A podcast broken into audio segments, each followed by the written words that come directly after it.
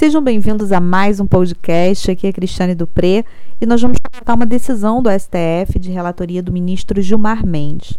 Foi o caso de um furto de uma bicicleta no valor de 50 reais que foi retirado por um sujeito que estava embriagado de dentro da residência do primo dele. Ele foi condenado a pouco mais de um ano de pena privativa de liberdade, não teve a substituição pela pena restritiva e recebeu o regime inicial de cumprimento de pena fechado.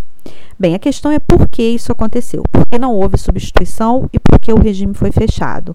Na verdade, no julgado, a base teria sido tanto o artigo 33, parágrafo 2 do Código Penal, quanto o artigo 44. Por quê? Porque ele é reincidente. E se você olhar atentamente para o 33, parágrafo 2, você vai ver que os regimes de cumprimento menos gravosos, eles seriam, pelo menos pela letra da lei, direcionados àquele que não fosse reincidente, que não seria o caso dos autos. E a pena privativa de liberdade, de acordo com o artigo 44, ela, via de regra, também não será substituída pela pena restritiva de direitos em caso de reincidência, muito embora a gente tenha uma certa relativização disso.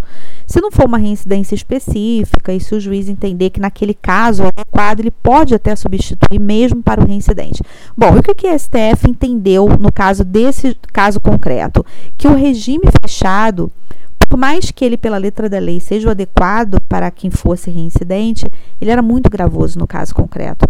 A gente estaria falando de uma pena é, privativa de liberdade muito pequena, uma pena de um ano e pouco, e que se ele não fosse reincidente, cumpriria essa pena, iniciaria o cumprimento dessa pena já no regime aberto.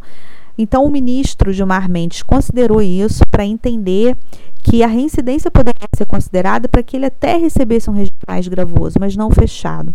Regime fechado, nesse caso, seria gravoso demais. Então, ele recebeu o semi-aberto.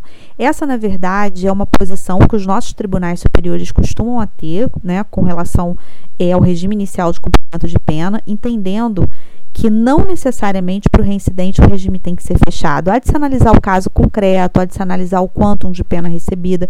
Então, outras circunstâncias precisam ser analisadas além da condição da reincidência. Bom, eu espero que você tenha gostado desse podcast. Lembrando, é sempre importante acompanhar a jurisprudência, principalmente dos nossos tribunais superiores. Como eu sempre falo, o conhecimento do direito, isso pode ser para quem se prepara para a OAB, para concursos, quem advoga na área criminal, ele precisa ser um conhecimento dinâmico, ele não pode ser estático. Não basta o estudante do direito penal, ainda que já formado, porque todos nós somos sempre estudantes, não basta conhecer apenas a letra da lei, conhecer apenas os entendimentos doutrinários.